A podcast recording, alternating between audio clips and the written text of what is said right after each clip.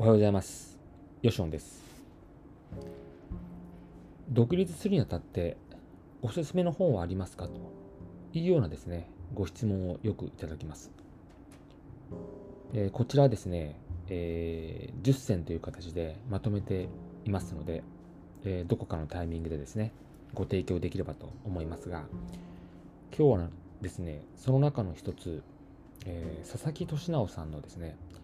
広く弱くつながって生きるという本をですね、ご紹介したいというふうに思っています。あのこの本に関しましては本当にかなり多くの方にお勧めしていまして、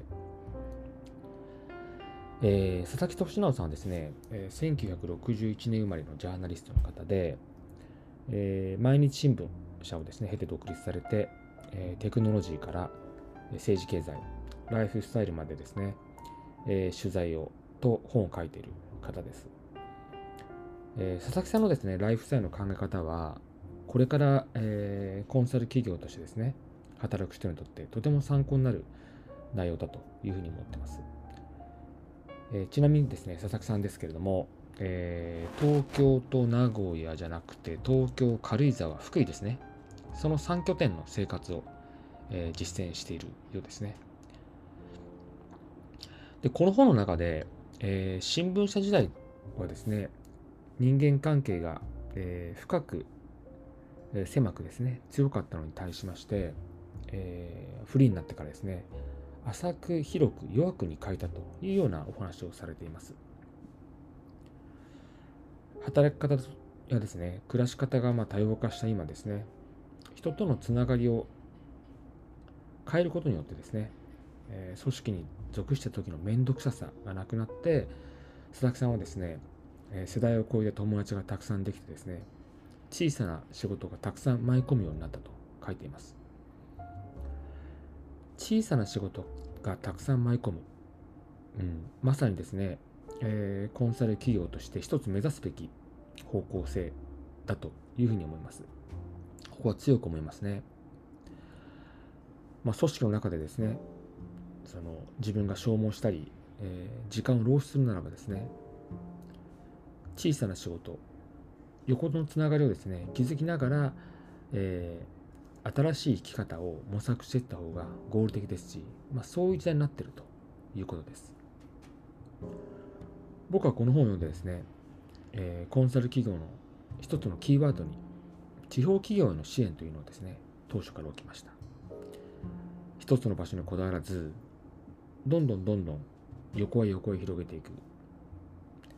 それは場所だけではなくてですねコンサルする業種を問わないでやろうと、え決めました。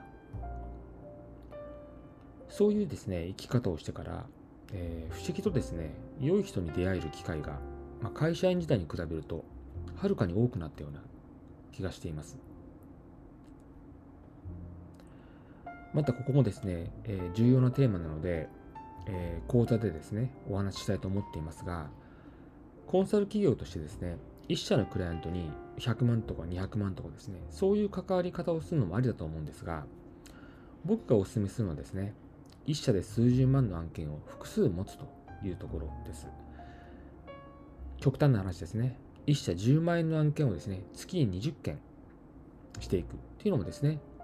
えー今ありなんじゃないかなというふうに思います。一つの企業、一つの案件にこだわらない。小さくてもいいから複数の仕事をしていく。そうした小さい案件っていうのはですね、一見すると不安定な感じがするんですけど、そんなことは全くないです。クライアントとのですね、まあ、絶妙なバランスで、まあ、良好な関係を築いていてですね、一緒に成長していける企業を作っていけるんじゃないかなというふうに思っています。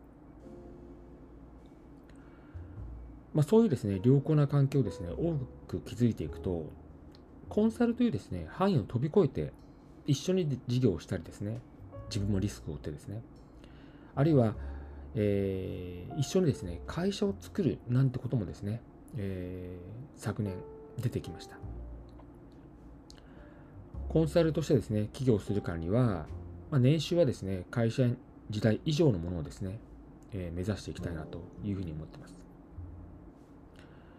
年収にプラスしてですね、大切なことは会社員時代よりも豊かな時間を得ていくことだなというふうにも思っています。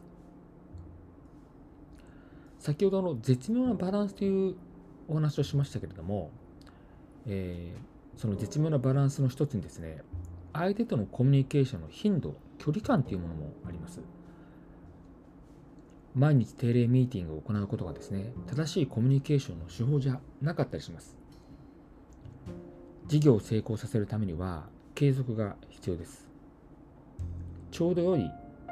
相手との距離感を持って連絡を取り合うことがとても重要になります。ここはですね、えー、企業の管理職をやっていた方っていうのはですねついついコンサル企業をするとですね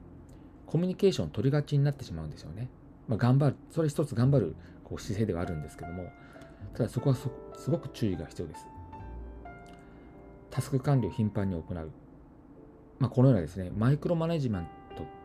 はですね、まあ、もってのほかです。あと、複数の案件、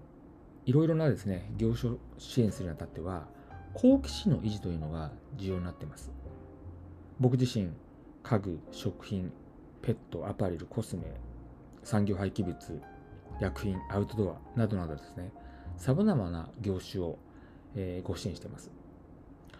全く未知のですね、業種に対してコンサルするとき、一番重要なのは、相手への尊敬や事業、人への好奇心だというふうに思います。本日はですね、えー、おすすめの本、佐々木俊直さんのですね、広く弱くつながって生きるをご紹介しながら、えー、コンサル企業としてのスタンスのお話をしました。それではまた。